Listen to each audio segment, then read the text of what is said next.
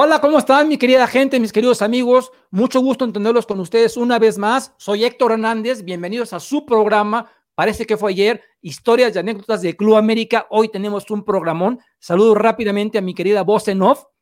Buenas noches, Héctor. Feliz del gran, gran, gran programa que tenemos el día de hoy. Sí, así es, mi querida voz en off. Tenemos un gran programa y me voy con el invitado para que la gente que nos está viendo, tanto por YouTube como por Facebook y la gente que nos va a escuchar también en nuestro podcast, sepan que estamos hablando con un porterazo multicampeón, figurón del Club América, mi queridísimo Alex Alejandro El Gallo García. Bienvenida a tu casa. Mi querido Héctor, muchísimas, muchísimas gracias por la invitación y estoy a tus órdenes y a la orden de la gente que pueda preguntar. En verdad, encantado de poder comunicarme con todos. Qué bueno, mi querido Gallo. Para mí es un honor que estés con nosotros, porque yo desde hace mucho tiempo tenía ganas de platicar contigo y de que platicaras con toda la gente que nos sigue, que afortunadamente es mucha gente la que nos sigue en realidad americanista, puesto porque tú eres un, personajazo, mi querido Gallo. Eres un personaje, pero de los buenos. Y así que, pues vamos a empezar, porque tenemos una hora un poquito más para darle a, esta situación. ¿Estás de acuerdo? Eh, lo que tú quieras, estoy a tus órdenes, amigo. Primero te quiero preguntar, mi querido Gallo, ¿Cómo te haces futbolista profesional? ¿En dónde empieza a jugar el Gallo García fútbol?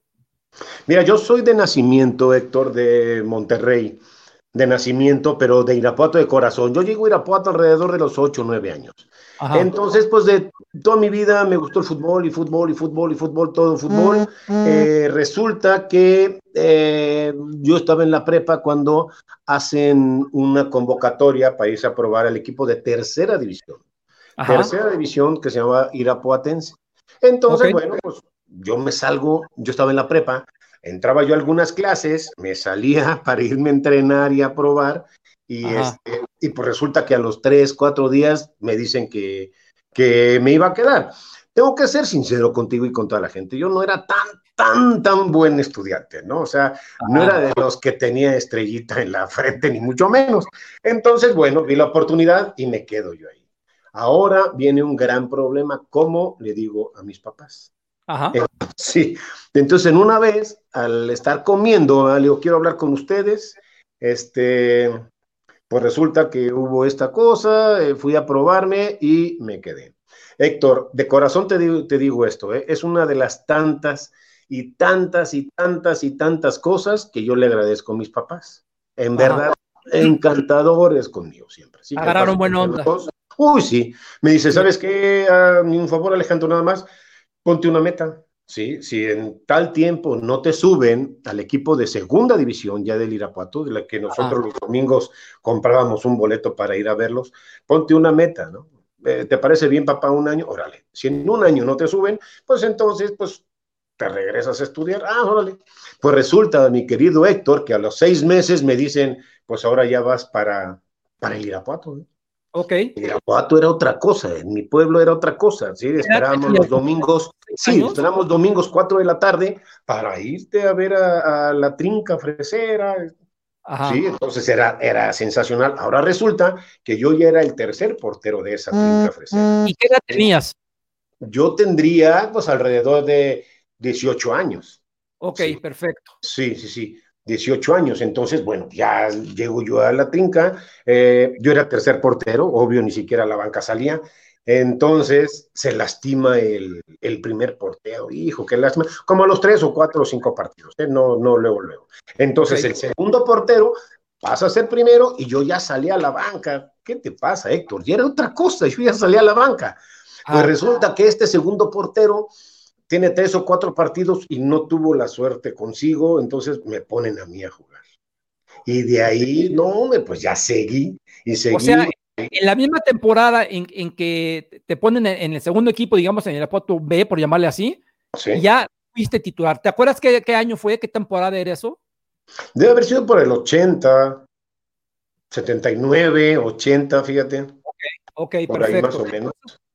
Entonces yo estoy dos años, tres años más con, con eh, en este Irapuato y en una ocasión me mandan llamar a la selección juvenil. Ajá. Sí, a la selección juvenil. Entonces, este, aquí entre no, no le vayas a decir a nadie, ¿eh? pero yo no daba la edad. Uh, no, bueno, ya vamos a empezar. Sí, no le vais a decir a nadie, por favor, Héctor. Oye, ¿no daba la, te pasabas o, no llegabas? No, me pasaba. ¿Sí? En esa ocasión era el, para irte al mundial tenías que tener 18 años, 11 meses. Y yo ya tenía como 21, 22. Ok, mira, Entonces, justamente, ahorita, sí me, sigues contando porque justamente mi siguiente pregunta es del Mundial Juvenil de Rusia en 1985. Me adelanté, perdón. quiero que me digas, eras portero del equipo de segunda división, ¿cómo es que llegas al a, a, ser titular ya en primera? O sea, ¿cuándo sube el Irapuato? Porque tú subiste con Irapuato, porque yo sí recuerdo que fuiste al, portero, al Mundial siendo portero del Irapuato. Sí, mira, yo voy a, me mandan a mí llamar a la selección juvenil, yo soy sincero y digo, señores, yo no, no doy la edad. Y a mí no me interesa. El entrenador, si dice el entrenador que tú te quedas, algo vamos a hacer y tú te vas a quedar. En caso ah. de que no vengas, te vamos a castigar un año, no vas a poder jugar un año. Ah, o sea que te obligaron a ir. Así es. Entonces yo voy a la selección. Cuando yo llego, eh, Héctor, había, hijo, 200 jugadores en la selección juvenil eh, para que los vieran. ¿Sí? Ah, había 25 porteros, yo digo, ¿qué hago aquí, hombre? Al otro día había 20, al otro día había 13, al otro día había 7, habíamos, al otro día, hasta que nos quedamos dos porteros y vamos nosotros a, a Trinidad Tobago a la, a la eliminatoria eliminatoria, sí. ¿Quién es el otro portero, Quintero? El otro se llamaba Félix Ríos, un muchacho de Acapulco que pertenecía a Pumas. ¿no? Luego. Sí, señor, en Pumas. Sí, sí, perfecto. Entonces vamos nosotros para allá, conseguimos el boleto y nos vamos a Rusia. Antes de ir a Rusia, me compra a mí Coyotes de Nesa, ¿te acuerdas tú? Claro, Coyotes de Nesa. Mm, por supuesto. Entonces Irapuato llega a la final, estamos hablando ya del 85, ¿eh? Ajá. Irapuato llega a la final, juega contra Pachuca y asciende el Irapuato, pero yo a mitad de temporada ya me había comprado a mí el Nesa. Entonces, cuando a mí me hacían la convocatoria, las últimas convocatorias para la selección nacional, decían Alejandro García, equipo Nesa. Ya no decían Irapuato. Irapuato. Ajá, ya no decían Irapuato. Entonces, bueno, en fin, nos vamos al Mundial y todo, y de regreso en el aeropuerto estaba el licenciado Rionda, que era el presidente de, era el presidente del equipo de Nesa. Estaba Raúl Sarmiento, mi amigo Raúl ah. Sarmiento, que él era el jefe de prensa de Nesa, y estaba Héctor, nada más y nada menos, el señor Miguel Marín, que era Miguel Marín, obviamente. técnico, director ah. técnico del equipo de Nesa. Si me permites, me voy a poner de pie.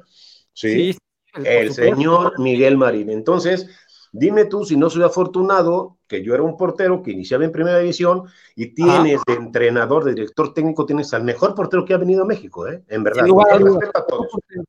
Miguel Marín y de entrenador de porteros, Néstor No, bueno, o sea, imagínate. entonces, Héctor, imagínate nada más. Dos monstruos de la portería. Pero ya te, espérate, ya te me fuiste muy lejos. Antes de que me antes de que me platiques la llegada con Marín, con, etcétera, etcétera, dime qué pasó en ese mundial, mi querido Gallo, porque yo les tengo una fe, ganan tres partidos, y luego van a jugar contra Nigeria, y pum, vale, a la primera de cambio vas para afuera. ¿Qué pasa?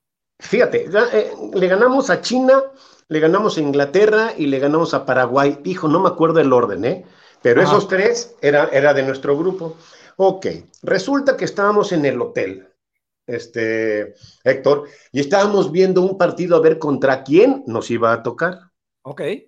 Entonces estaba jugando Nigeria, dijo, no creo que era contra Australia. Estaba jugando.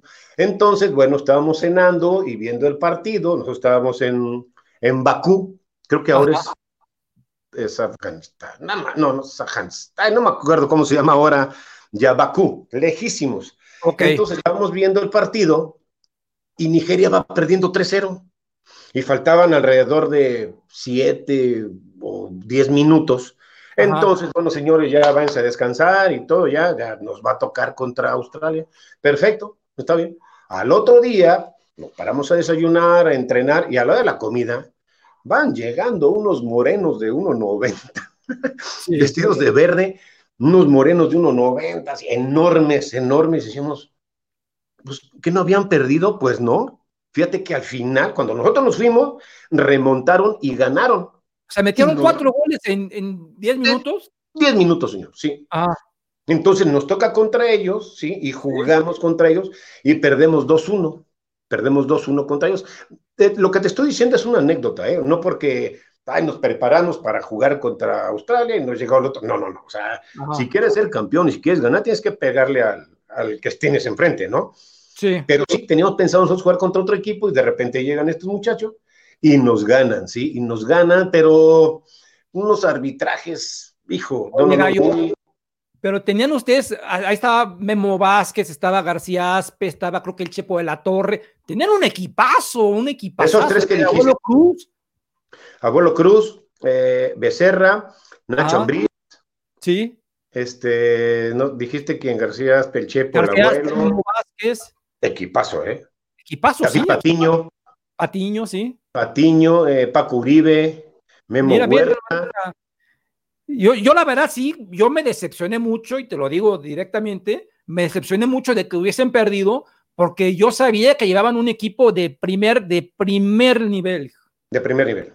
Fíjate que tiempo antes, algunos meses antes, en Acapulco había un torneo que se llamaba el torneo Joao Belanche. Joao Belanche, exacto. Ok, nosotros jugamos ese torneo eh, venía Colombia con Higuita, venía ah. Brasil con Tafarel, con Romario, y nosotros fuimos campeones de ese torneo. Fuimos campeones. Eh, no, no se jugaba una final como tal, Héctor, ¿sí? En el torneo Joao Avalanche. Pero Era como un puntos, ¿no?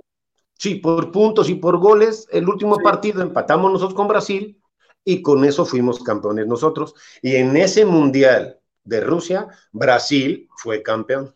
Campeón, exactamente. Así es. Oye, ¿quién era el entrenador? Jesús del Muro. Chucho del Muro. Chucho del bueno, Muro.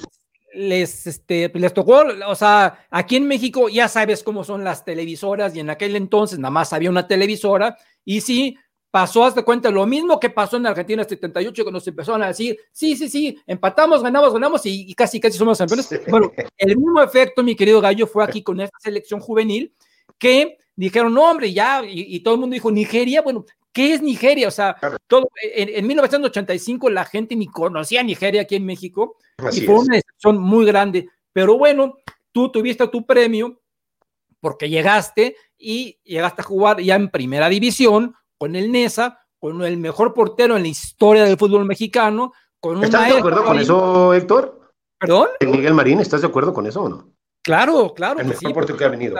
Mira, a mí siempre me han dicho que para quienes, mire, yo soy americanista, porque todo el mundo, y, quiero muchísimo a Héctor Miguel Celada, para mí los dos mejores porteros en la historia, en la historia del fútbol mexicano, al menos que yo haya visto, yo nací en 1962, son argentinos los dos, Miguel Marín por mucho, y luego Héctor Miguel Celada.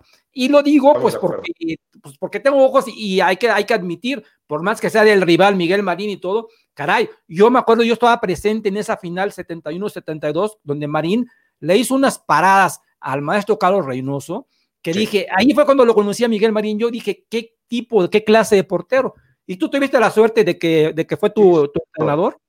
Sí, sí. Y bueno, pues ahí le aprendiste mucho. Entonces estamos hablando que es el año de 1985, mi querido Gallo. Y estuviste de 1985 y en 1988-89 llegas al Club América. Dime ¿Cómo llegas al Club América? ¿Quién te invita al Club América? ¿Por qué vas al Club América? Yo, sinceramente, Héctor, yo no era americanista en ese tiempo, ¿sí? Yo no era americanista. Entonces, eh, yo estaba en Coyotes de Nesa, vuelvo a repetir, eh, al final, el dueño de, eh, cuando yo llego a Coyotes de Nesa, el dueño de Coyotes era el Estado de México, el gobierno de Estados Al final, donde yo estoy, el dueño era Toño García. Sí. ¿sí? De Garcís. Entonces, termina el torneo de 87, 88, sí, ¿verdad? Termina el torneo y eh, vende el equipo, lo vende a Correcaminos. Correcaminos descendió y ah, él lo vende para allá. ¿Qué quiere decir? Que Correcaminos iba a mantener eh, el equipo en primera división. ¿sí? Entonces yo paso a formar parte del Atlante. De hecho, yo hago pretemporada con Atlante, el director técnico era eh, La Volpe, junto con Rafa Puente. Ok, sí, me acuerdo. Entonces, Celada va para el Atlante, Rubén Obarromano va para el Atlante, ah. y Gallo García va para el América, y eh, Chema Huerta, ¿te acuerdas de Chema Huerta? Claro, sí. Ese muchacho va para Necaxa y ah. Efraín Barroso va para Necaxa.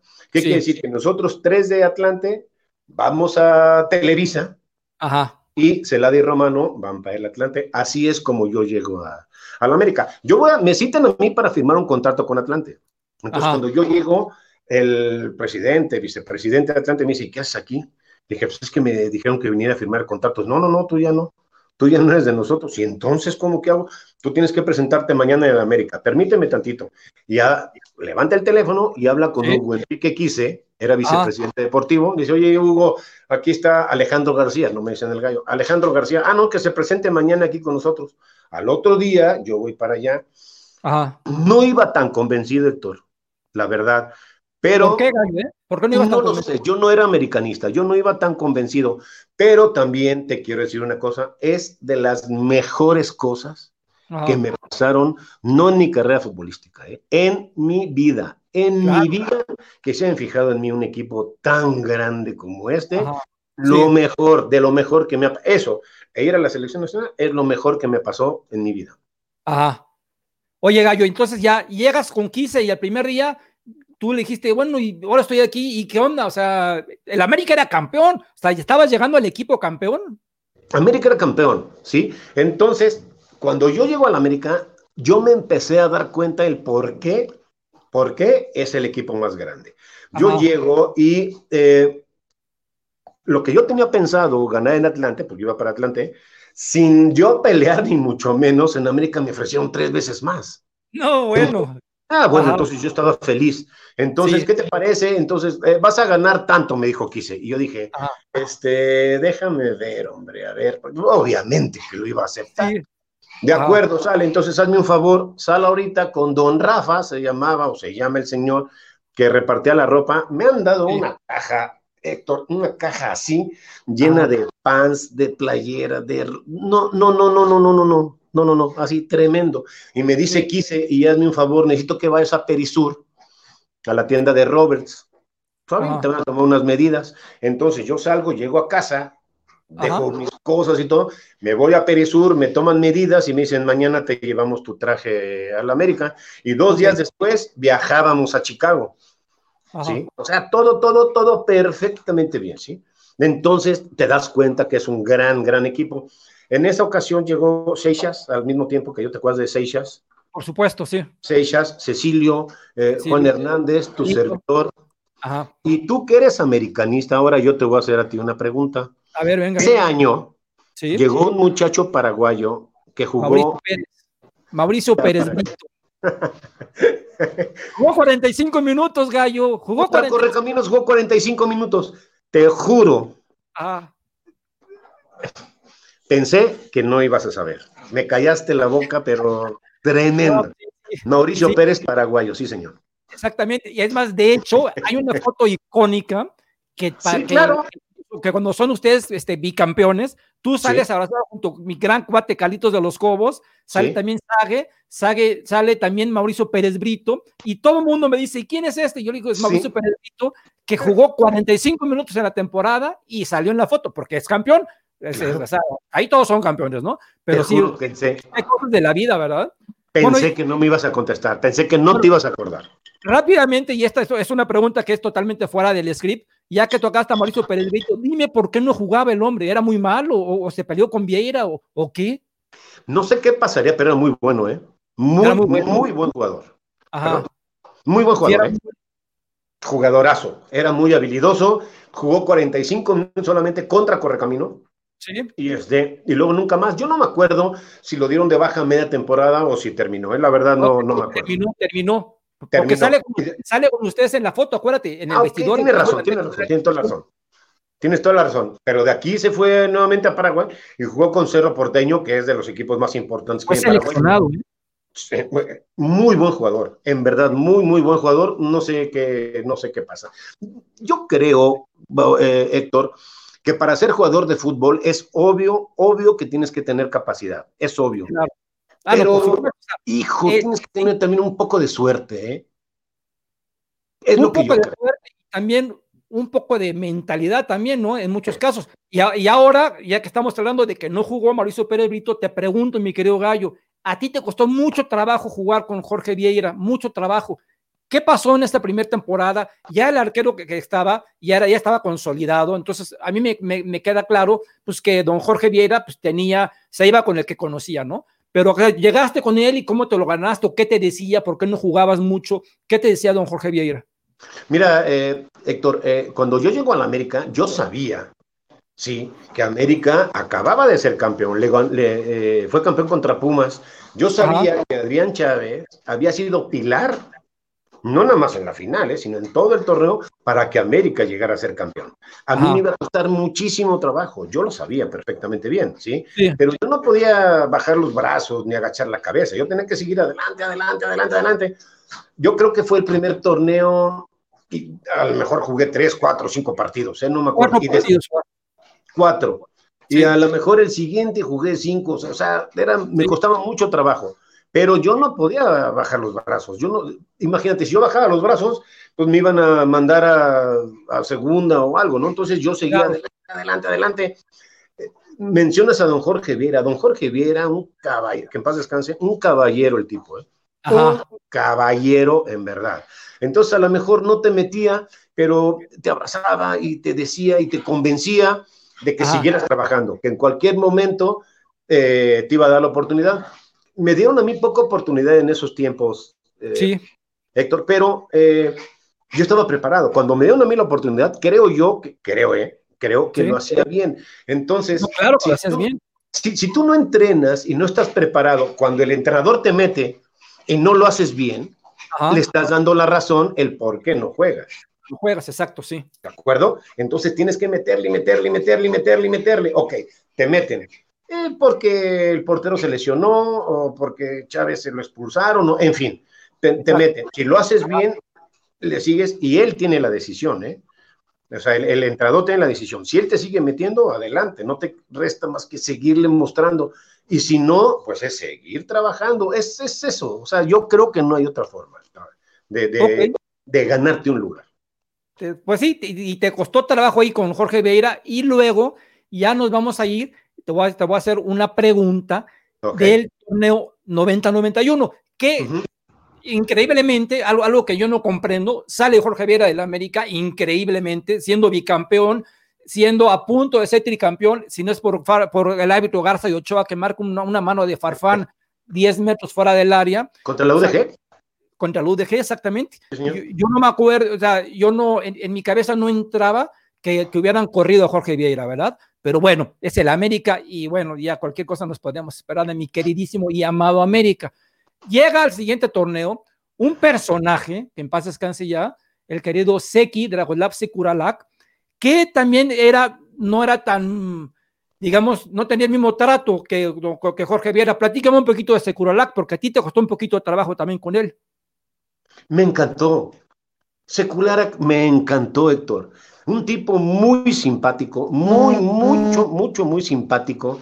Este, divino el viejo, en verdad, divino. Este, me decía, usted y yo tenemos muy mala suerte, él me decía, porque a veces me metía, me metió un partido contra Veracruz, Héctor.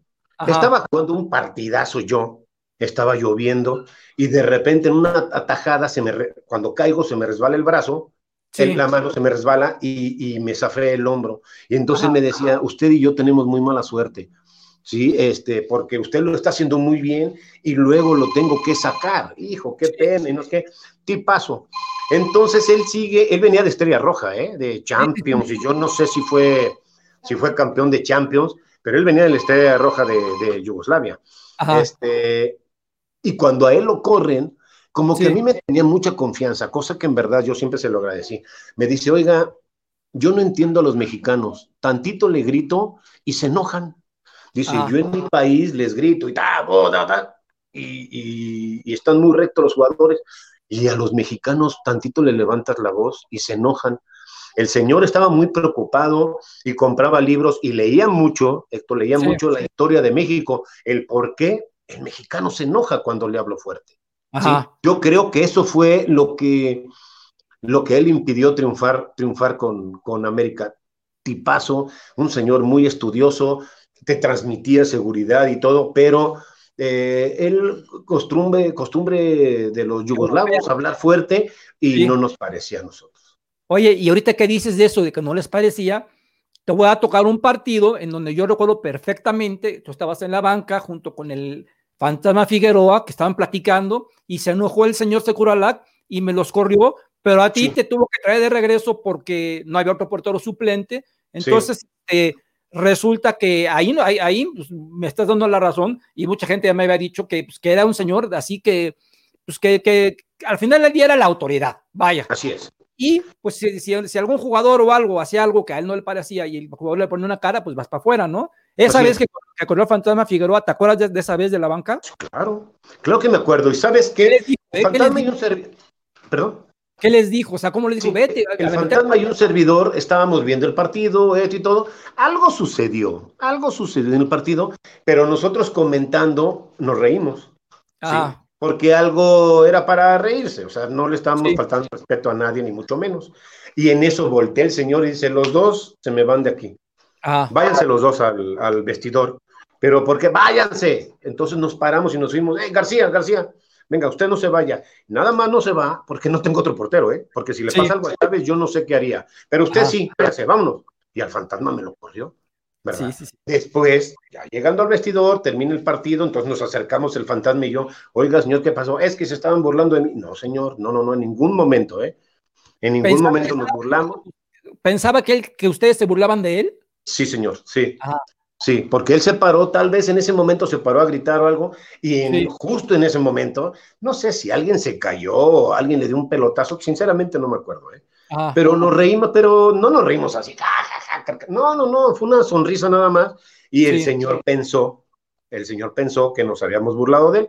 Repito, en el vestidor lo aclaramos y dijo, ¿saben qué? Disculpen, este, pensé esto, entonces, bueno, no pasa nada. Era un caballero también, ¿eh? Oye, ¿y sabes qué partido fue ese? Yo te voy a recordar, fue aquel partido donde mi queridísimo Edu se volvió loco. Bueno, primero me lo estuvieron atendiendo, atendiendo, atendiendo, y luego llegó y le pegó a Hugo, González del Cruz Azul, ¿te acuerdas? Por atrás. Claro. una, una batalla campal ahí en el, en, el Estadio Azteca. Sí, claro. ¿Te acuerdas, ¿Te acuerdas de la bronca esa? ¿Qué, ¿qué le dijo Edu a ustedes, eh? Cerca de la raya, cerca de la raya, acá cerca de la banca, estuvieron pegando todo el partido. ¿eh? Entre él, ¿no, era el coreano Rivera también? También, estaba, también lo estuvo atendiendo, sí. Los dos centrales y dale, y lo pescaban de espalda. Entonces en una me lo pescan cerca de la raya, pum, le pegan por atrás. La bronca es que el árbitro no marcó. ¿sí? El árbitro no marca y este muchacho González se va se va a su lugar. diagonal, exacto, sí. Sí, y entonces Edu, cuando se da cuenta de que no marcan, se levanta, enloqueció, ¿eh? Enloqueció. Y va contra él y toma, pero un puñetazo tremendo, tremendo, Hugo. Y se acercan algunos jugadores del Cruz Azul, entre ellos Porfirio Jiménez, y también que me lo tunde. Sí, también que me lo tunde. No sé si ocho, nueve partidos de suspensión. Nueve juegos de León, Edu. Nueve, fíjate. Nueve partidos, y yo me acuerdo que todavía como bien dices, Porfirio Jiménez, chiquito, se le puso al brinco a Edu y Edu le mete un cabezazo y. Ah, ok. Sí, y Entonces fue ese partido donde, ¿Eh? donde Secularak nos quitó de la banca, fue ese. Fue ese, sí. Fíjate nada más. Sí, sí, sí. Sí, no, qué cosas. Y, al ratito, bueno, ya sale Secularak y llega, llega el tanque Carlos Milok y con quien tú tienes oportunidad de jugar más y tienes oportunidad y ya siendo, por, digamos, con, con mayor constancia, mi querido Gallo, de jugar tu primer final con el América, porque jugaste, ya eras titular eh, contra el Pinal del Río. Platícanos de esa final contra el Pinal del Río de CONCACAF, donde son campeones y tú te llevas ya tu primer campeonato de la América siendo portero titular. Te voy a decir algo muy raro. Te equivocaste, Héctor. A ver, dime. Pinal del Río es de Cuba y fuimos a jugar contra Pinal del Río y la final dices tú, ah, claro, Sí, sí, no sí. tenías por qué equivocarte, me equivoqué yo. Final del Río de CONCACAF, claro. y entonces somos campeones de CONCACAF. Eh, Pinal del Río jugaba, eh, hay una ciudad de Pinal del Río, pero no jugaban ahí porque esa ciudad es muy, muy beisbolera, pero jugamos en La Habana y fuimos campeones. Y eso nos da derecho de jugar la Copa Interamericana. Eso es lo que... Exactamente, la Copa Interamericana. Entonces, también te quiero preguntar, bueno, pero primero platícanos ya ¿Cuál fue tu sentimiento de ser campeón con el América por fin ya levantando tú, siendo, siendo ya jugador de campo totalmente? ¿Qué, ¿Qué sentiste? Dijiste, por fin llegué aquí en el 89, ahora ya está pasando un tiempo y ya soy campeón. O sea, yo me imagino que tú estabas feliz de la vida. Sí, fui campeón, bueno, en 89 contra Cruz pero no jugué. Tienes toda la razón. Pero fui campeón, igual que Mauricio, igual que Mauricio Pérez, ¿no? Igual que Mauricio. Bueno, pero sí jugaste, jugaste más que Mauricio. Pero yendo aquí, aquí ya, ya eras campeón titular. Acá ya soy campeón, entonces, este, ya, ya con mucho orgullo poder levantar ese, ese trofeo y con mucho orgullo también agachaba la cabeza para recibir la medalla, ¿no? Fue sensacional, sensacional. Eh, nunca había sido yo campeón, obviamente, nunca había sido campeón. Y este, y fue, fue hermoso, sí, yo fui titular en esa, en, no en todos, pero sí en la mayor parte de los partidos, creo yo, en algunos. Sí, en la mayoría de, la CONCACAF, en la mayoría fuiste titular. Tuviste la suerte de ser titular en todos los internacionales, que ahorita vamos a ir para allá, pero ahí de entrada ya eras campeón. y como bien lo acabas de decir, eso te dio oportunidad de jugar la Copa Interamericana. Pero antes de la Copa Interamericana, te quiero hacer una pregunta. Esto sí es mala suerte, porque, bueno, hace ratito hablamos del partido donde Edu le zumbó a Hugo González, América Cruz Azul. Para la segunda vuelta, ya Edu estaba disponible y Edu, da un partidazo, mete dos goles, Antonio Carlos Santos mete otro y un empate a tres, así vibrante, mi querido Gallo. Y tú, mi queridísimo Gallo, te aventaste una patada karateca, eh, haces, un, penal y vas para afuera. Dos veces en mi vida, perdón. Entonces, ahí esa, esa patada karateca, mi querido Gallo, te costó ya no seguir como titular. Qué mala suerte. O sea, ¿qué pensaste tú? Dijiste, ay, ¿qué pasa? Fíjate, en ese partido yo me aventé dos, tres atajadas muy buenas. Buenísimas, sí, lo tengo yo. Dos o tres o cuatro, no lo sé. Es que, ah. ¿sabes qué es lo peor de esta entrevista, Héctor? Que no te puedo engañar, porque tú sabes. es lo peor. Pero también me aventé dos o tres o cuatro atajadas muy, muy buenas. Buenísimas, pero también en uno de los goles cometí un error. Viene un tiro de esquina ah. y yo grito mía y salgo y me vuelo y eh, Ostolaza, ¿te acuerdas Ostolaza, un uruguayo? Él me la, clava. Casi al final, casi al final, le llega un balón a un chileno Letelier. Letelier, Juan Pablo Letelier. Si yo salgo con la intención, es obvio, de tapar. Jamás, jamás mi intención fue, fue pegarle, ¿eh? jamás. Pero bueno, con el vuelo le alcanzo yo a, pegar. Íbamos ganando 3-2. Le alcanzo yo a pegar, ya no había cambios y Farfán se pone de portero. Sí. Entonces viene, creo que fue por Porfirio Jiménez, y nos empata, y me llevé una de las regañadas de mi vida, ¿sí? O sea, me imagino. mi lock era de mecha muy, muy corta, y dijo, no es posible que el equipo jugó muy bien, lo que dices, ¿eh? un partidazo, jugó muy bien y todo, y por un error de este niño, toma, toma, güey, con un error de este niño nos empataron y nos sacaron el partido, ¿sí? Sí, sí, sí. Oye, y cuando, cuando te dijo con un error de este niño, tú ahí supusiste que ya no ibas a volver a jugar esa temporada. Sí, sí, sí, sí, pero sabes que yo tenía el delito aquí, ¿verdad? Ah. Entonces, cuando un error de este niño, pues no me restaba más que agachar la cabeza, Héctor, porque desgraciadamente para mí el señor tiene razón, ¿no? Sí, sí, efectivamente. Y bueno, terminó la temporada 90-91. Hay que decirle a la gente, a mi querida gente de YouTube y de Facebook que nos está viendo, que esa temporada 90-91 fue el cielo y el infierno, porque empezamos en el infierno, con, como, como bien dice con Secuela, que no le agarró la onda, llega Carlos Milok y llegan a ser hasta subcampeones. Y mi querido Gallo, recordarás esa última jugada de, de, Alejandro Domínguez en CEU, que se la tira a Jorge Campos en las manos. Por Dios, ¿Qué, después de esa jugada en el vestidor, ustedes le, le preguntaron algo, que, que, cómo le había fallado. No, no, no, sabes que en América no puedes ni siquiera empatar, ¿sí? Había una gran fiesta esperándonos en el Club América. Cuando regresamos, este, ya no había absolutamente nada. Desde una noche antes, nosotros veíamos que llegaban refrescos y llegaban, estaban preparados todos. Y Tena decía, no puede ser, no podemos cantar victoria desde antes. A mí no me pareció mucho esa final, te voy a explicar. Para mí, ¿eh? Para mí. Este, perdemos, ganamos nosotros en el Estadio Azteca, ganamos 3-2 y regresamos al Estadio de Ceú. Entonces, bueno, aquel gol del Tuca va 1-0 y faltaban tal vez como unos 15 o 20 minutos, Héctor.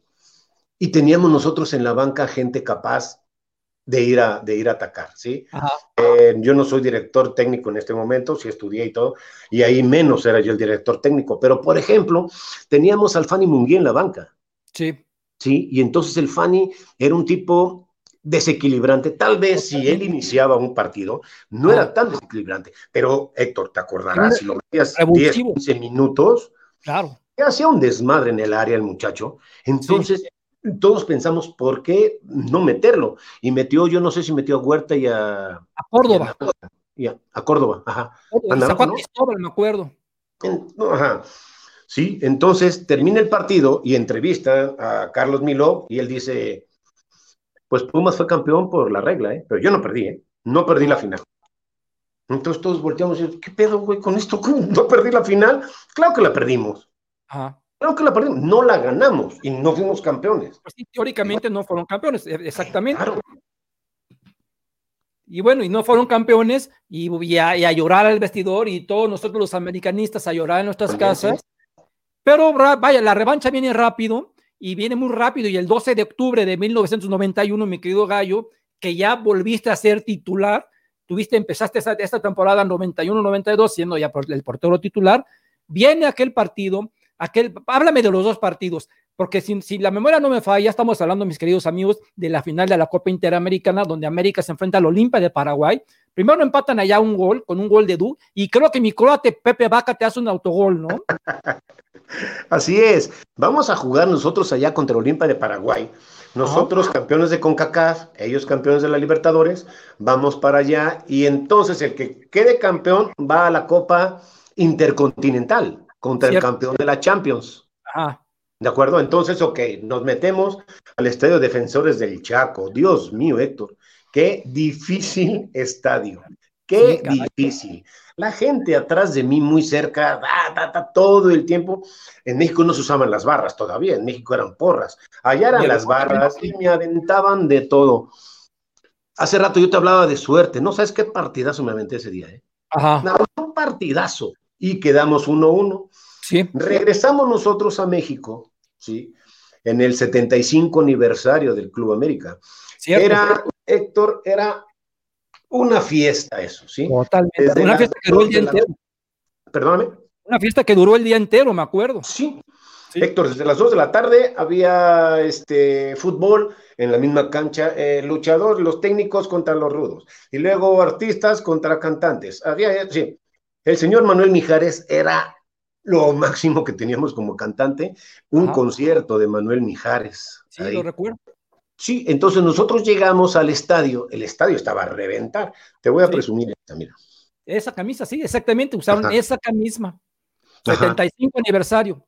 Así es, esta me la regaló mis amigos de Tribuna Azul Crema, que un saludo, por cierto, ¿sí? Entonces llegamos y cuando sales a la cancha, nosotros llegas del hotel, de la casa club, y salimos a la cancha y estaba todo oscuro. Estaba todo oscuro y en medio estaba Mijares cantando y eran las luces, mm, impresionante, impresionante. Entonces yo llego con, con, Alex Domínguez, mi compadre, está a un lado mío, y digo, ve nada más todo esto. Es impresionante esto que está pasando. Y él voltea y me dice, Gallo, toda esta gente viene a verte a ti. Entonces ahí fue cuando a mí me cayó el 20. Y entonces dije, claro que vienen a verme a mí. Sí como vienen a ver a él, y vienen a ver a Edu, y vienen a ver a Toniño y todo, pero claro que me vienen a ver a mí, ¿eh? o sea, fueron palabras de él tan sinceras que a mí me, me, emocionó mucho y me motivó. Dije, ahorita voy a salir con todo, con estos. Y así fue, fue sensacional, sensacional. Y luego en el partido, dos goles de, de, de, Toniño. Y viene esa acción controvertida, polémica, en donde don Carlos Miló, que en paz descanse, entra y le pega a un paraguayo a Balbuena, en donde se dice, mi querido Gallo, que realmente la intención de Miló era pegarle a Edu. Yo quiero que me diga si eso es verdad o si eso es mentira. Yo no lo quiero creer, pero no sé, yo no estaba en la cancha. No pegarle. ¿Sabes qué, fue lo que se dijo ya después, lo que se aclaró? Eh, ¿Íbamos ya 2-1 o íbamos 2-0? Iban ya 2-1. Íbamos ya 2-1. Entonces, fue alrededor esa jugada, Héctor, alrededor de los 5 o 7 minutos del segundo tiempo. Ajá. Entonces, cerca de la banca le hacen una falta a Edu. Sí. Entonces, Edu se va a levantar. Entonces Milok se mete y le dice, no, no te levantes, no te levantes, como queriendo hacer tiempo, ¿me entiendes? Pero Héctor, faltaban 35 minutos, ¿cómo vas a querer hacer tiempo? el partido, sí, exacto. claro, entonces, cuando se mete Milok y le agarra los hombros, no, no te levantes, vamos a hacer tiempo, entonces eh, Edu le quita la mano. ¿eh? Eh, eh, déjenme en paz, o sea, ¿cómo va a ser tiempo? Faltan 35. Entonces, sí. Milok ya estaba dentro de la cancha haciendo el ridículo. ¿Y ahora qué hago? Pues va y le pega a este señor y peor ridículo todavía. Yo creo que eso empañó muchísimo, muchísimo el accionar del equipo y el campeonato de la, de la Interamericana. Tristemente, sí. Y luego, pues a Don Carlos la, lo suspendieron un año y, y por ende tuvo que renunciar. ¿A ustedes qué les dijo después de eso? ¿Les ofreció una disculpa? Yo no me acuerdo que nos haya dado la cara, eh, la verdad. No me acuerdo que nos haya dado la cara. Este, nosotros estábamos concentrados cuando al otro día, sí. estábamos, estábamos, concentrados después de, del partido. Yo no sé si, si el día, si fue martes, miércoles, y, y, el fin de semana tenías que jugar. Entonces estábamos sí. concentrados y nada más se paseaba él. En la casa club se paseaba, lo mandan llamar y le dicen, ¿sabes qué, amigo? Este, América es el equipo más grande y por imagen no puedes estar con nosotros. Entonces Ajá. él no renunció, ¿eh? Sí, una cosa es que renuncies, otra cosa es que te corran. Por, qué bueno que dijiste eso, qué bueno que dijiste eso de por imagen, para por que imagen. algunas personas con situaciones que han pasado en la actualidad entiendan, sí, entiendan qué es la imagen del Club América. Así no me es. quiero meter en camisa 11 varas, pero bueno. No, no, no. Ahora, ahora, para sumar a suerte, mi querido Gallo, llegó Paulo Roberto Falcao, que realmente, pues no, tú, tú sabes que fue el primer equipo de Falcao en la América. Entonces, y vino a experimentar, y vino a hacer cosas raras, y vino a faltarles el respeto, porque para mí, una situación que a mí, yo como americanista, fue que me faltó al respeto, fue cuando vi jugar a Adrián Chávez como centro delantero. Entonces, este, situaciones raras, situaciones muy raras. Finalmente sale Paulo Roberto Falcao y se encaminan ustedes porque regresa el zurdo López y tiene la oportunidad, mi querido Gallo, de ser campeones de nuevo de la Copa de CONCACAF, el torneo de CONCACAF. Platícame tú, tú en lo personal, ¿cómo viviste eso, esa salida de Falcao y cómo, tomaste la llegada del zurdo López? ¿Era tu mejor temporada? Y ahorita nos vamos a meter con tu mejor temporada, años luz. ¿Tú, tú cómo sentiste todo eso? Yo creo que sí era mi mejor temporada. Este, Falcao, a él le interesaba más entrenar él que entrenar al equipo. ¿sí?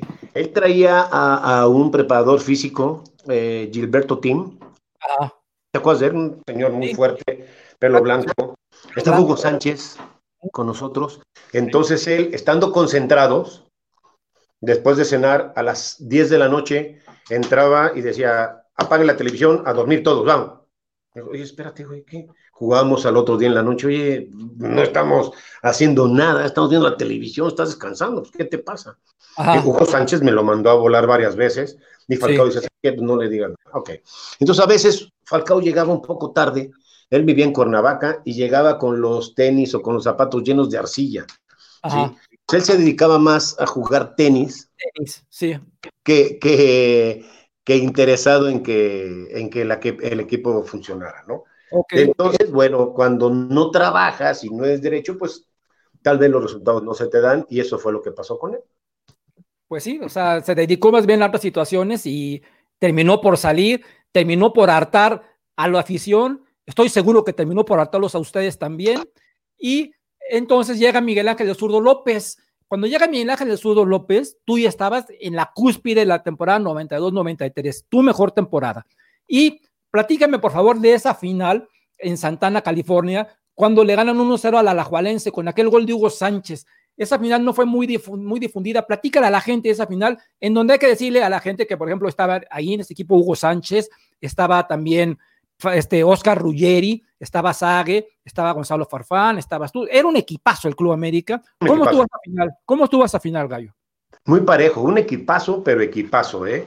Este, entrenábamos muy bien, sí, la verdad es que entrenábamos muy bien, pero si algo se trababa, Dios mío, tenías ahí a Ruggeri, Ruggeri, exjugador de Real Madrid, jugó en Italia, figura, campeón mundial, vaya, tenías Hugo Sánchez, Farfán, qué bueno que lo nombras, ¿eh? Farfán era un monstruo, ¿verdad? ¿Sí? un súper, súper crack. Ah, tienes a Juan Hernández de un lado, tienes a Cecilio del otro, dos laterales que, volaban, ¿no? Entonces, ah. eh, una gran final, muy peleada, pero al final sacamos, sacamos la victoria.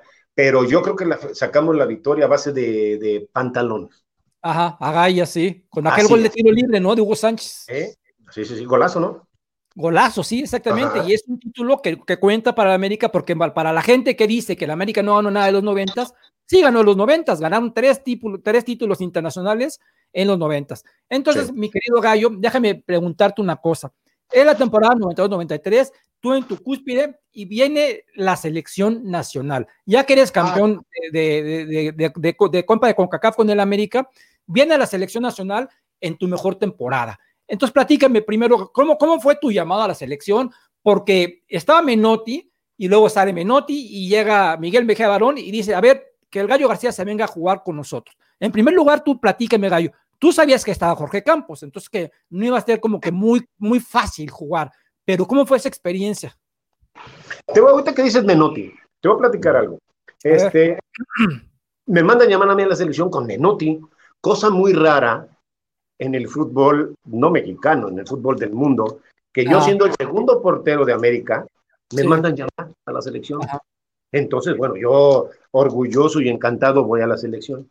El señor Menotti decía que Jorge Campos, para el siguiente mundial, iba a ser el mejor portero del mundo.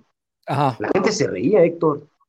La gente se reía, decía, este tipo, ¿qué te pasa, güey? ¿Cómo crees que Jorge Campos va a ser el mejor portero? ¿Qué te pasa?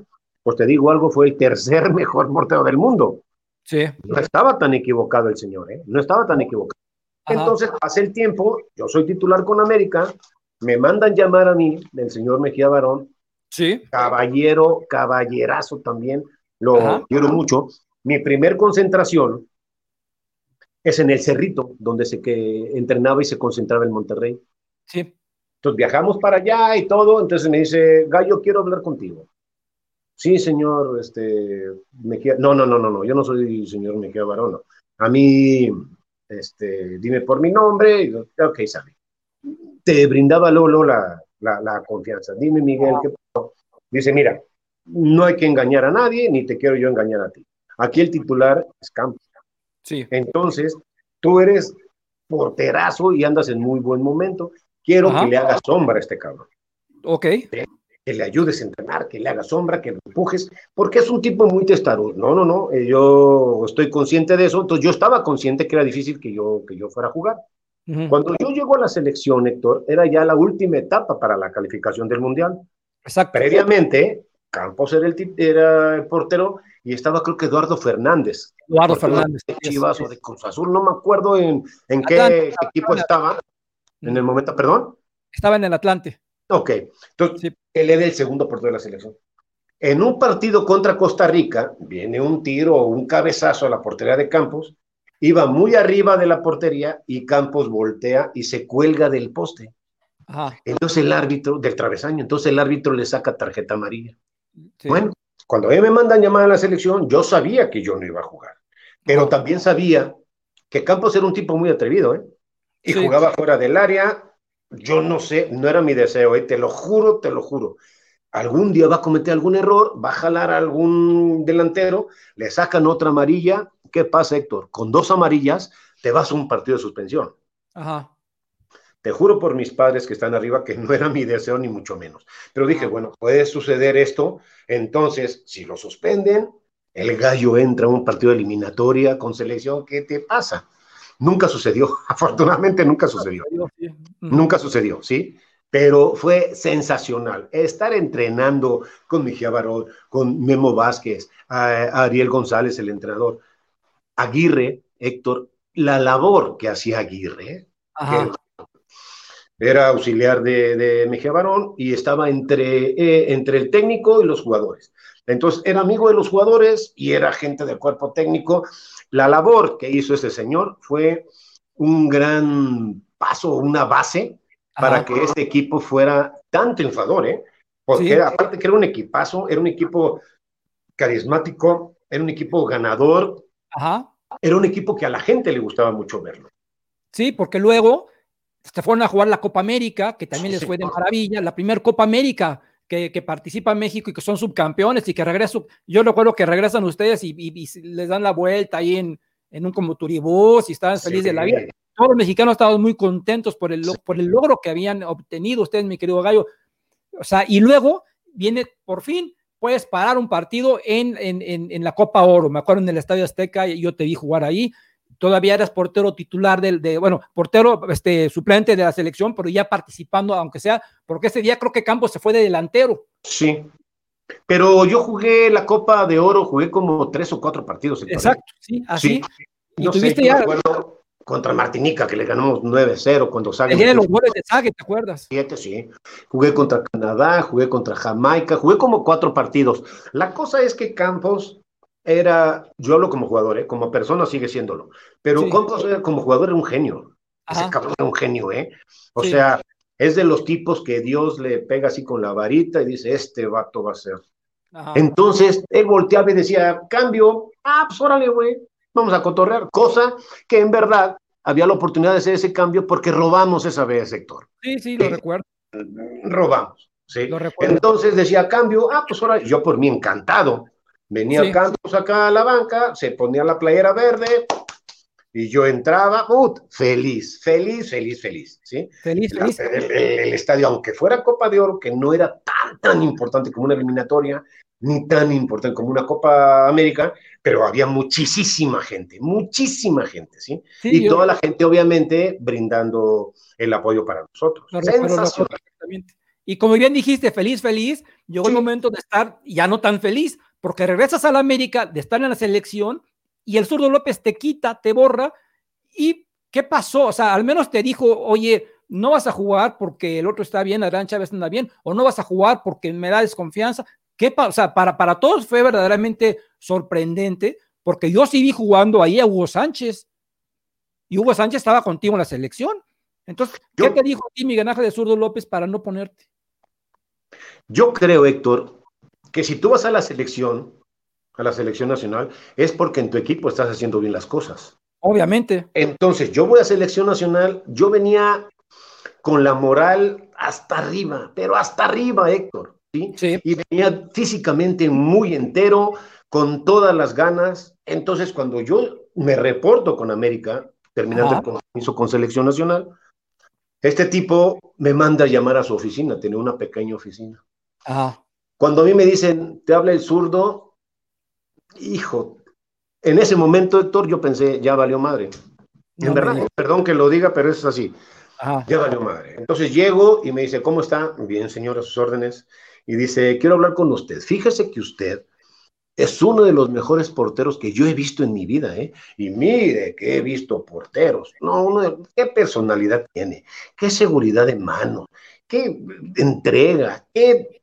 Entonces, cuando me empieza a decir todo eso, dije, efectivamente, ya valió mal. Ajá.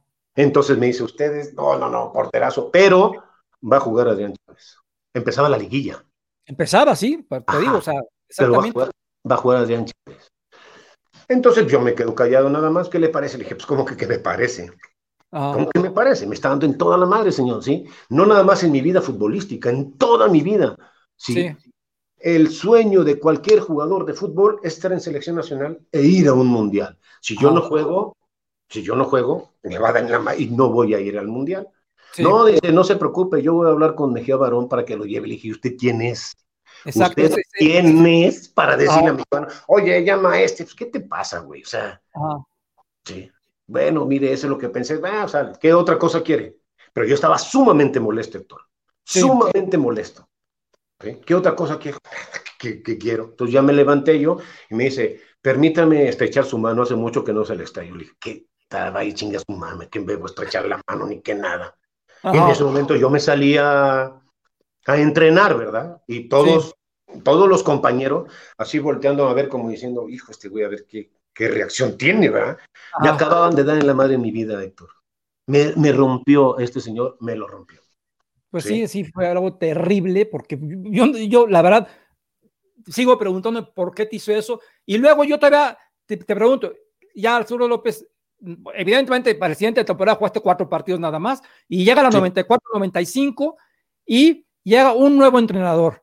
Primero hay que decirle a la gente que pasó lo que tú pensaste que iba a pasar, que evidentemente pues, no pudiste ir al Mundial, ¿no? no. el, titular de América era Chávez y él sí fue al Mundial. Exacto.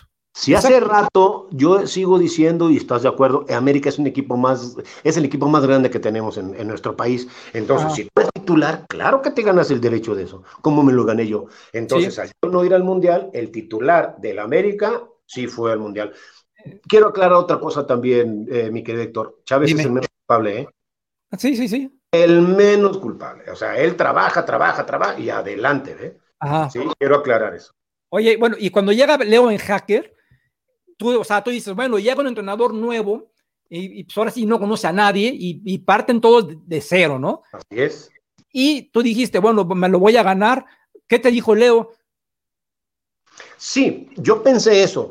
Llega un entrenador nuevo, yo me imagino que así es. El directivo que lo trajo le, le va a decir, como él no conoce a nadie, Sí, le va a decir, mira, este es así, este es así, este es así. Seguramente le va a decir, mira, este es el gallo, este jugó, fue seleccionado nacional y todo, ya. Te estoy diciendo lo que es él. Tú decides si lo metes o no. ¿De acuerdo? Entonces, bueno, empezamos a entrenar, entrenar, entrenar, entrenar. Eh, equipazazazazo. Cuando traía a Villic y traía a Kalusha y no, no, no, no, no. También ¿Perdón? Primer nivel, equipazo. Uy, sí, sí, sí, sí, equipazo. Sí. Entonces, un señor que era representante de estos amigos morenos de, de, de Villic y de, y de Calucha, de apellido Rubolota, los trae, Rubolota. los trae para acá él y fueron un exitazo, exitazo ellos.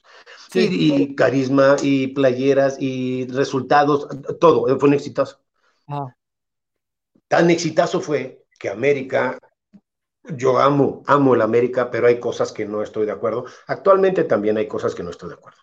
Ya lo comentamos hace rato y para qué nos vamos a meter en camisa de once varas, tiene razón. Pero entonces este señor se gana el derecho de ser vicepresidente deportivo, Héctor. Solo por haber traído a, estas personas. Sí, el presidente ya tenía su oficina. En aquella oficina donde yo llegué a la América y entré a firmar contrato con Quise, sí. pasaron varios directivos. Rubolota era el director, era el, vicepresidente, sí, señor. deportivo, sí. Bueno, entonces, después de, que, después de que lo veías con los tenis rotos y con los zapatos sin bolear, ah, no, el señor ya después estaba en su papel. Ajá claro que se ganaba las críticas de todos nosotros, porque nosotros lo vimos llegar. Sí. Entonces, entre él y Ben Hacker, eh, yo no hablo de negocios, ¿eh? no, no, no. Eh, se ponían de acuerdo quién venía, quién se iba, en fin. Bueno, tú no hablas de negocios, yo sigo, yo, yo, bueno, tampoco me consta para hablar de negocios, pero sí puedo saber y sí le puedo decir a mi gente, porque yo sé, sé, sé de esto, que sale Alejandro García, sale Germán Martelotto, sale Bartichotto y sale Edu. O sea, no, salieron cuatro reservas, salieron cuatro titulares, cuatro hombres de primera plana, o sea, y, aparte, deja que salieron.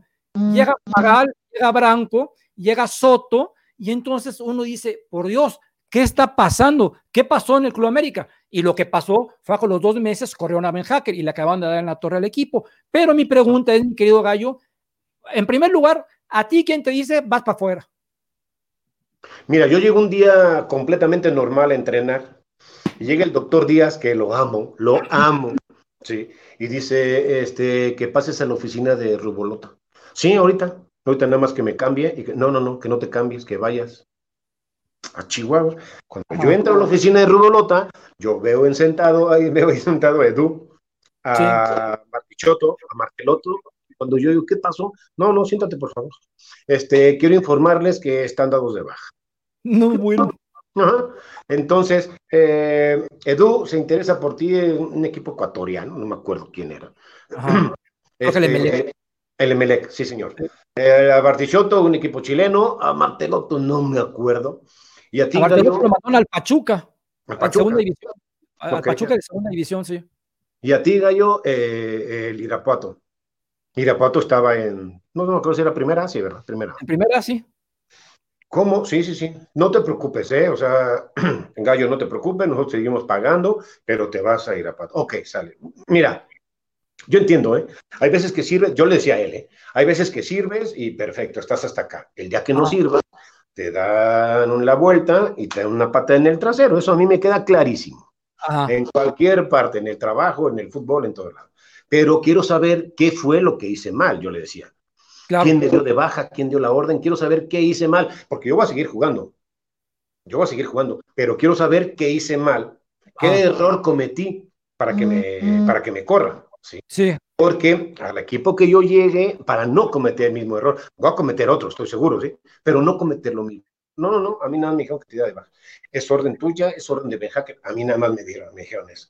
Entonces, cuando yo salgo de la oficina, dije, bueno, yo voy a encarar a Ben Hacker para que me diga qué fue lo que pasó. No, cuando Ben Hacker estaba volteado viendo a la oficina, él ya en la cancha, ¿eh? Él ya en la cancha, ya entrenando. Entonces, cuando yo salgo y voy como a encararlo, él se da la vuelta y se va hasta allá. Entonces, dos gentes de seguridad, siempre había mucha seguridad, se ponen así en la puerta. No era mi intención ni pelear, ni mucho menos, ¿eh? Se ponen en la puerta para, no, tú no puedes pasar a la cancha. Entonces, cuando yo veo eso, digo, en fin, agarro mis cosas y me, y me salí. O sea, no te era la cara, Ben Hacker te dio la cara. Ya más. Ah, ya me hiciste, bueno, no, tú no, ya me hizo enojar más Ben Hacker. Mejor, ¿sabes qué, mi querido Te, te, voy a, te voy a hacer unas preguntas de mi gente que ya estamos terminando para luego ir con la gente, a la gente que, que, está escribiéndonos aquí en, en el chat. Tenemos muchas preguntas, pero primero, mi querido Gallo, te pregunta Ángel Corral, ¿qué significó para ti en cuanto a aprendizaje, experiencia, el haber trabajado junto a una leyenda como Miguel Marín? Eh, lo que yo dije hace rato, ¿no? Y me pongo de pie, es lo mejor, bueno, dentro de lo mejor que me, que me pasó. ¿Sabes que me ponían a mí? Eh, estamos, Héctor, discúlpame si, si de repente te digo alguna palabra, pero siento como que estamos en la sala de mi casa, tomando un café, tomando una cerveza. Entonces así siento. Entonces yo entrenaba y me ponía unas madrizas, madrizas hermosas. Y Miguel Marín me decía, mira, güero, ahorita me estás mentando la madre pero después me lo vas a agradecer. Ajá. Mira que qué razón tenía Héctor. Pues sí. Toda mi vida se lo agradezco. Algo sabía el señor, ¿no? Pues sí. Te pregunta Ricardo Ramírez, esta es con jiribilla, a ver, oye Gallo, ¿es verdad que tú llevaste a jugar al Negro Santos a Lobos Nesa de segunda división, donde eras el técnico, y un día Santos metió un gol de media cancha, se quitó la playera y te dijo, adiós, ya me voy? Sí, era, era Lobos Buap. Yo dirigía Primera A, dirigía Lobos Buap. Este, era eh, mi primer equipo de director técnico y tenía muy buen equipo. ¿eh? Tenía al español Carlos Muñoz, que había jugado en, el Puebla. Tenía al coreano Rivera, tenía muchos. Entonces, un día que era Día de los, de los Santos Inocentes, me entrevistan a mí. Entonces yo digo, sí, ya tenemos las contrataciones para el, eh, para el siguiente torneo. Viene Antonio Carlos Santos, viene fulano. Entonces, no manches, ¿a poco te vas a traer a Santos? Sí, era de los inocentes, Héctor. Yo estaba bromeando. Pues resulta, resulta que el negro Santos estaba en, en Atlante y tuvo un problema con algún jugador X, sí, no me acuerdo quién. Y entonces yo hablo con él, oye, negro, ¿no quieres jugar? Claro que quiero jugar. Le dije, mira, yo no sé de dineros, yo no sé de nada, Hablo yo con mi jefe, que era el dueño, le digo, ¿sabes qué? Ponte de acuerdo con él. Y me trajeron al Negro Santos. No, bueno. Héctor robaba, el Negro Santos en primera A, robaba. En alguna ocasión me tocó ver a mí. Ya me imagino, ¿en, primera? Sí. Cuando yo dirigía ahí, eh, eh, Mohamed jugaba creo que en el Atlante, también en primera, en un equipo de primera A de, de García, robaba también Mohamed. Y el negro Santos, cállate, era un deleite, deleite ver jugar al negro. Oye, ¿y es cierto que metió el gol y se quitó la playera y se fue o qué onda? Sí, sí, sí. Sí, eh, creo que estaba amonestado. Ajá. Creo que estaba amonestado. Entonces agarra todo, todo. Él te enfrentaba este, a velocidad muy, muy vertical y hace así, mete el gol, se quita la playera y dice, ahí nos vemos ya. Yo no sé si él pensó, si salgo, me van a sacar la otra amarilla y me van a expulsar. Entonces dije, ahí nos vemos, ahí nos vemos, adiós. No, y tuviste que meter a alguien en su lugar, obviamente. Sí, porque no lo alcanzaron ni a amonestar ni nada. Ok. ya no salió. Te pregunta Lucero Luna, Alejandro, ¿de dónde nace el apodo del gallo y quién te lo puso? Este, llego yo a la América, eh, a mí me decían Alex García. Alex García. Había, Alex García, estaba Gerardo Peña, un comentarista, narrador, encantador. Sí, ah, qué, qué hermoso eh, ver un partido de fútbol cuando él lo estaba narrando, ¿te acuerdas de él seguramente? Entonces, bueno, a mí me decían, Alex García, el portero, sale. Entonces, en una ocasión llego yo a la América y me cortaba el pelo, justamente como ahorita, así. Ajá. Sí, pero esa vez al estilista creo que se le pasó un poquito la mano. Y entonces me tocó sentarme junto a Sague, el Negro Santos, Juan Hernández creo que era, y un servidor. Entonces, entre Sague y el Negro, dice, mira este güey, lo dejaron como gallo. Ven nada más, como que sí, el pelo, ven nada más, pareces gallo. Alguien, algún reportero escuchó y empezó a, decir, eh, a, decirme, a decirme gallo, cosa que me encanta, ¿eh? en verdad me encanta. Oh, pues qué bueno que nos dices eso, porque la siguiente pregunta, que era de Carlos Leiva, es si el apodo del gallo te lo puso Sague. Sí, efectivamente, entre ellos dos, ¿eh? yo no estoy seguro quién de los dos, pero me gusta mucho. ¿Sabes que a mí desde niño, Héctor, aquí ah. en, Irapuato me decían el cebollo? Ok. No sé qué quiera decir, ni, ni sé el por qué me decían así. Mejor no investigues. Mejor no investigues. No, pero del cebollo al gallo creo que sí hay una gran diferencia. El gallo, sí. Y el mismo Carlos Leiva te pregunta que si consideras que si el año de 1993 fue tu mejor año futbolístico. Sí, sí. Uy, sin duda, sin duda. Jugué la mayoría de los partidos. Creo, Héctor, que tú sabes mucho más que yo de mi vida en América. Pero eran, eran 38 partidos los partidos de liga. Sí. Y creo, no estoy muy seguro que yo jugué 30 y los últimos 8 ya no los jugué porque fui a la selección nacional. Sí, sí, efectivamente. O sea, ah, mira. Entonces, si juegas 30 y los otros no los juegas porque tienes compromiso con la selección y aparte vas a la selección, claro que fue mi mejor año. Sí, pero por mucho, efectivamente. Oh, Oye, mi querido Gallo, y aquí te pregunta Roberto Álvarez, ¿a qué te estás dedicando actualmente y si te gustaría ser entrenador de porteros del América? Uy, me encantaría, pero me encantaría ser entrenador de porteros del América y de cualquier equipo, ¿eh? Este, pero obviamente del América muchísimo más. Eh, yo vivo aquí en Irapuato, aquí tienen su casa todos, trabajo para el municipio de, Irapuato, yo entreno niños, que me encanta entrenar niños, me fascina entrenar niños. Claro que con esto de, la pandemia tengo más de 100 días que, que, no los veo a mis chavos, pero sí tengo contacto con ellos. Me encanta trabajar con niños. Este, yo tengo una enfermedad, yo soy diabético. Entonces, eh, ajá, eh, soy, dice mi mujer que soy bipolar y soy hasta tripolar, me dice, ¿verdad? Entonces, de repente tienes el ánimo muy, muy abajo y llegas al entrenamiento y entrenar con niños es un, es una inyección, Héctor, una inyección de entusiasmo y me fascina entrenar con ellos. Qué bueno, mi querido Gallo, qué bueno y es maravilloso eso. Tú mira, tienes un, un homónimo aquí, Alejandro García, dice, ¿Qué te animó y qué experiencia personal te dejó incursionar en la política como candidato presidencial, por ejemplo, candidato municipal, perdón, de Irapuato? Fíjate que fui, fui, candidato a alcalde aquí, fui candidato a presidente municipal de Irapuato. En una ocasión me invitan a comer unas personas que yo no tenía el gusto de conocerlos.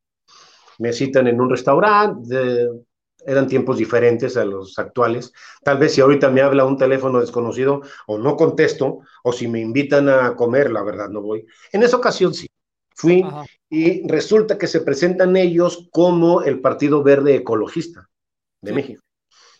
En Irapuato no existía el Partido Verde. Entonces me dicen, es que nos interesa que tú seas eh, presidente municipal, entonces por eso queremos que tú seas alcalde. dije, no, no, no, no. A mí la política ni me gusta, ni me interesa, ni sé ni sé. Entonces, no, no, no, la verdad no. Ándale, por favor, y muchas pláticas y muchas comidas tuvimos.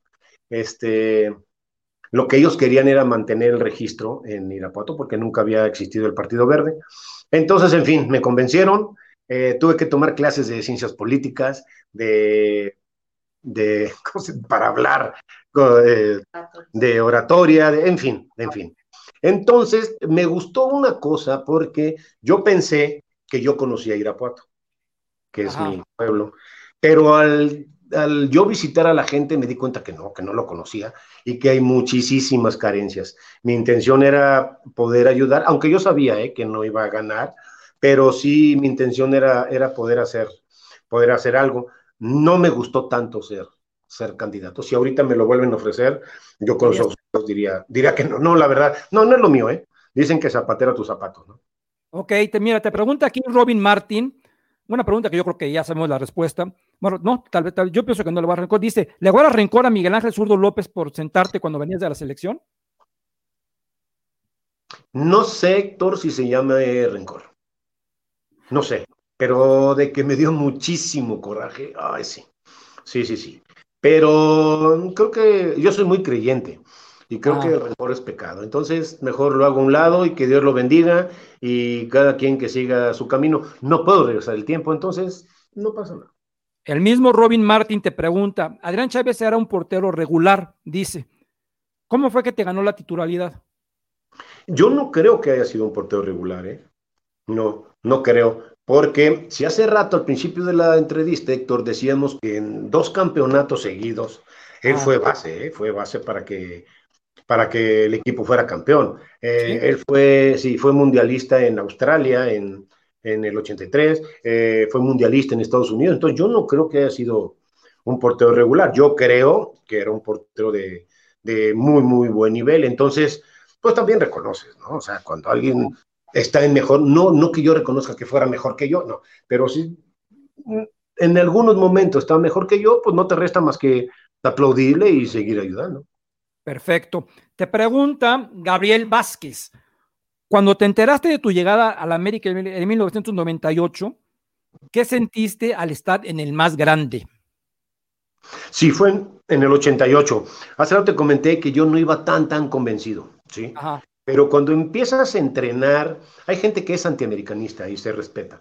Cuando empiezas a entrenar y empiezas a viajar y todo, tú dices, yo me di cuenta que era un equipo que entrenaba igual o más, igual o más que cualquier otro equipo. La única diferencia que tenías a Televisa atrás y tenías a revistas y periódicos, entonces salías en todos lados y tal vez eso a la gente no, no le gustaba, pero a mí me encantó y me fascinó y soy americanista, pero no, no, no, cállate, pero de hueso, hueso colorado. Conozco otro americanista que llora, es mi sobrino Jorge Alberto, que está, él ahí está pendiente, este, le mando saludos, Ochis, un saludo a Paola, su esposa, a Lecita, a Emily, a todos los partidos, todas las playeras, carnal, Dios te bendiga, es mi sobrino y no sabes que es súper, súper americanista y yo creo que sabe un poquito menos que tú del América.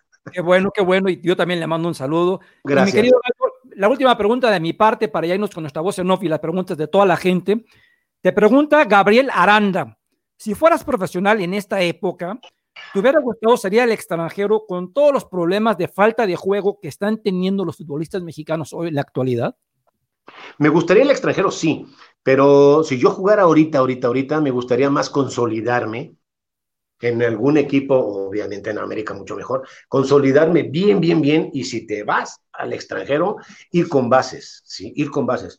Yo no sé si me pregunta por el tema Laines. Laines se me hace un jugadorazo, pero creo yo, sí, un crack. Creo yo que si se hubiera aguantado dos añitos, dos añitos más en las Águilas, iba a llegar pisando fuerte. Eso es lo que yo creo. Estoy totalmente de acuerdo contigo, totalmente de acuerdo contigo. Pero mira, nos estamos dando cuenta que si Laines se va y no juega, y se va Guido Rodríguez, y que, tiene mucho más bagaje que Laines, y le está costando, y le está costando, y le están apedreando, pues no, no es lo mismo jugar aquí que en Europa, con, todo, con todo respeto, pero bueno.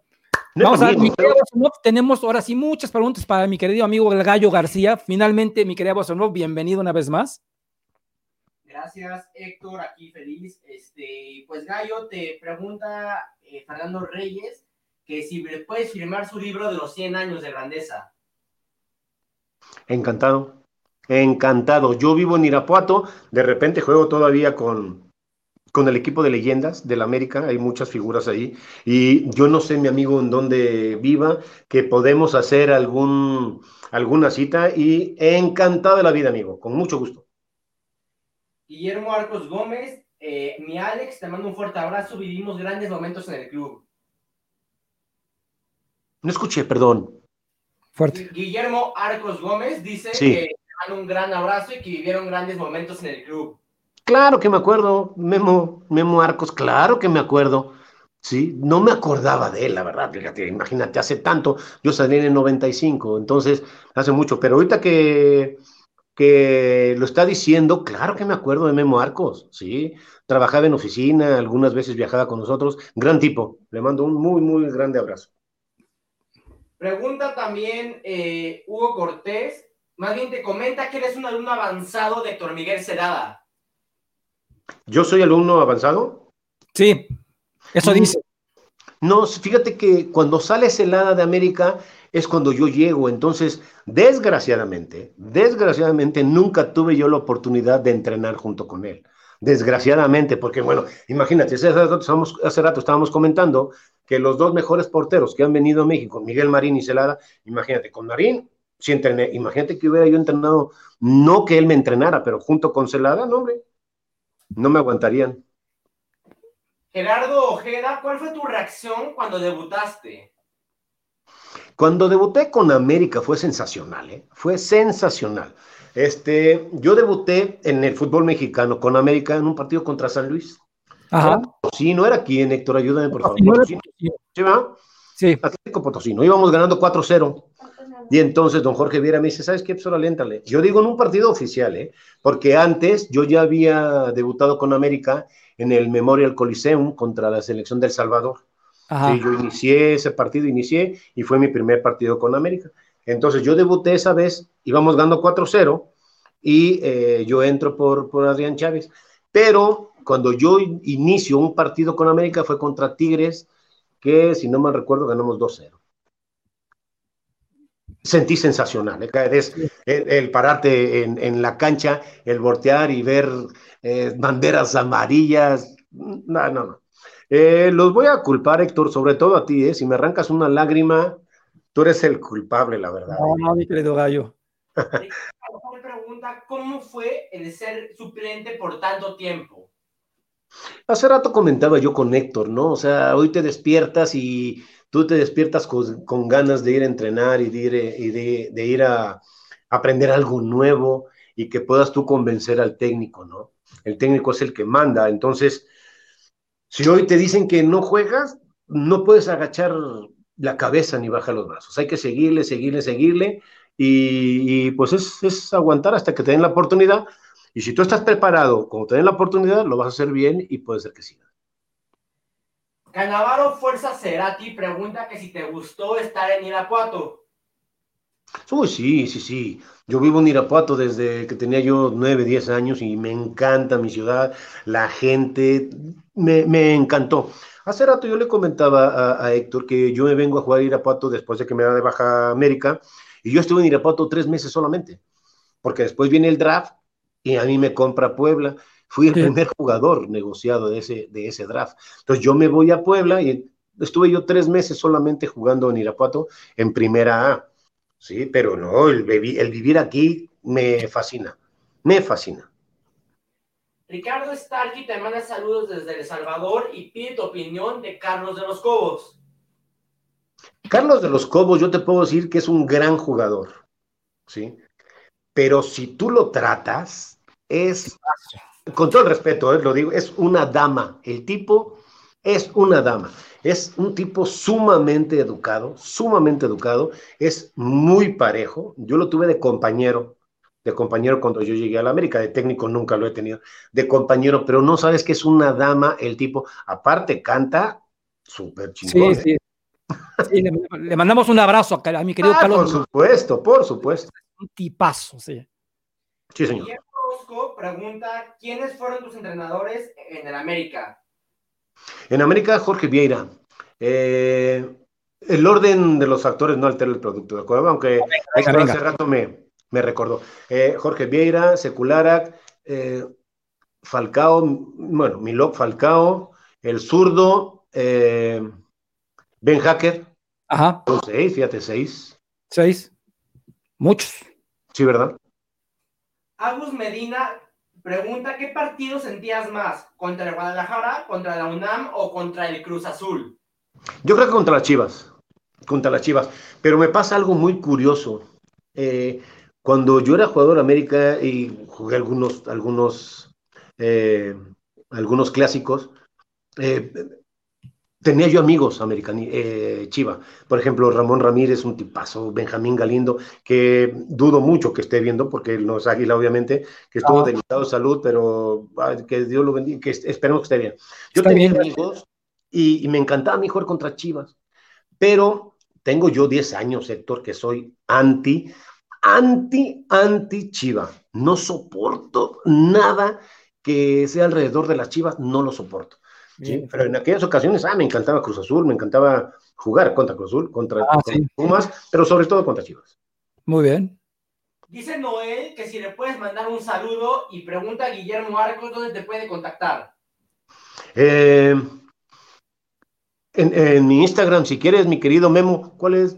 Alex García. Alex García, sí, entonces con mucho gusto, mi querido Memo, me va a dar mucho gusto saber de ti. Y un saludo, me, me dijiste, ¿a quién? A Noel, a Noel. Noel, claro, un abrazo, Noel. Dios te bendiga, papá. Seguramente eres americanista igual que nosotros.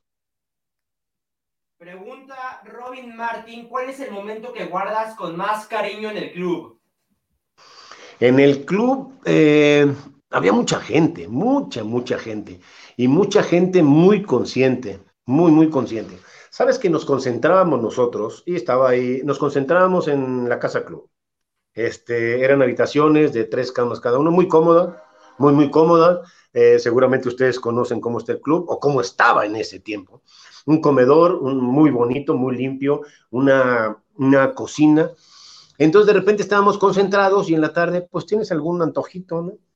Y llegaba cualquier jugador, un servidor también, y la jefa de cocineras, le decían la güera, entonces llegábamos, oiga, güera, ¿no me podría hacer unas sincronizadas? Uy, pero con una alegría te las hacía, con una alegría.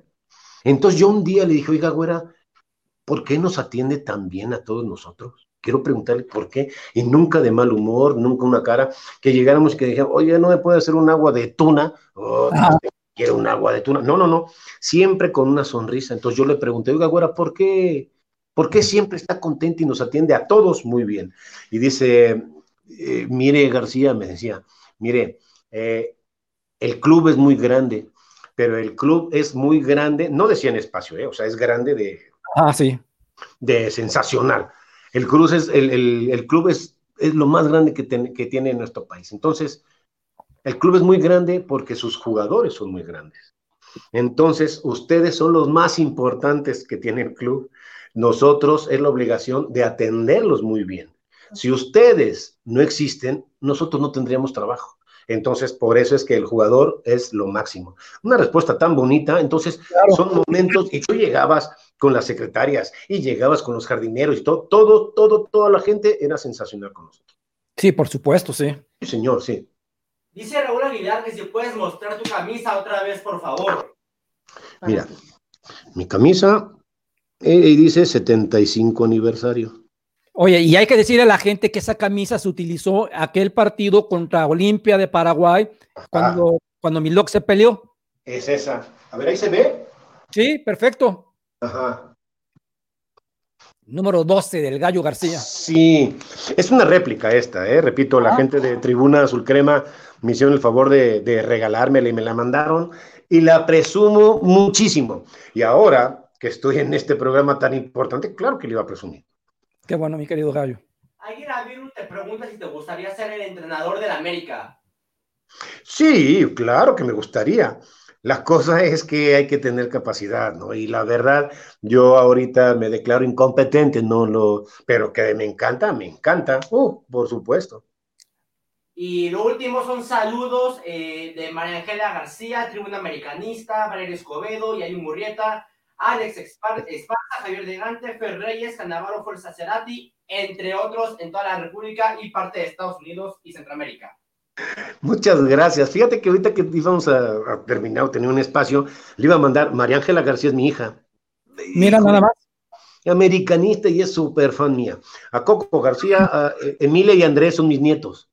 Entonces también, abuelo, vamos a estar bien pendientes. Jimena García es hija mía, también vive en Puebla. Quiero mandarles besos a todos. Mariquita, gracias por marcar, hija.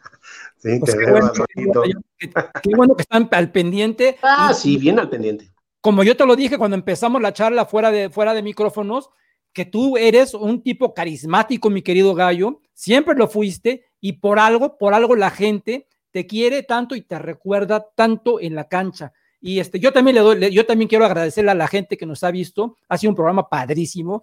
A, toda la gente que manda saludos también, yo los quiero mucho. Y ya para despedir, mi querido Gallo, te quiero hacer una última pregunta que la que nos dijo Ricardo Steven Salazar, y es una pregunta interesante.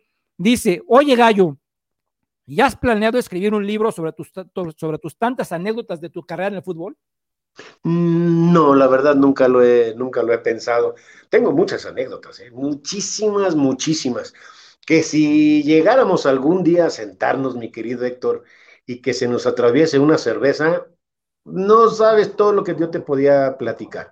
Hay cosas que por respeto al público no lo puedo hacer, ¿verdad? No es que sean cosas malas, ni mucho menos, pero el sentarte y platicar todo eso, tendría yo horas para poder platicar. Y si se junta otro americanista jugador, te recuerdan, ¿sí? Pero así de yo pensar, escribir un libro, tampoco no me siento, no me siento capaz para eso. Hace rato comentaba que eh, juego todavía con las leyendas del América, me hacen el favor. Y entonces, cuando las sobremesas son sensacionales, ¿eh? Cuando te sientas terminando el partido o antes del partido con Juan Hernández, con Cecilio de los Santos, eh, el Negro Santos, Gonzague, es sensacional, créamelo, en verdad, es sensacional. si, Juanito está, si Juanito estaba viendo el programa y si no que le digan, dicen que Juan Hernández es el mejor lateral que ha tenido el América y yo no estoy tan de acuerdo. ¿eh? Yo digo que Juan Hernández es el mejor lateral que ha tenido México.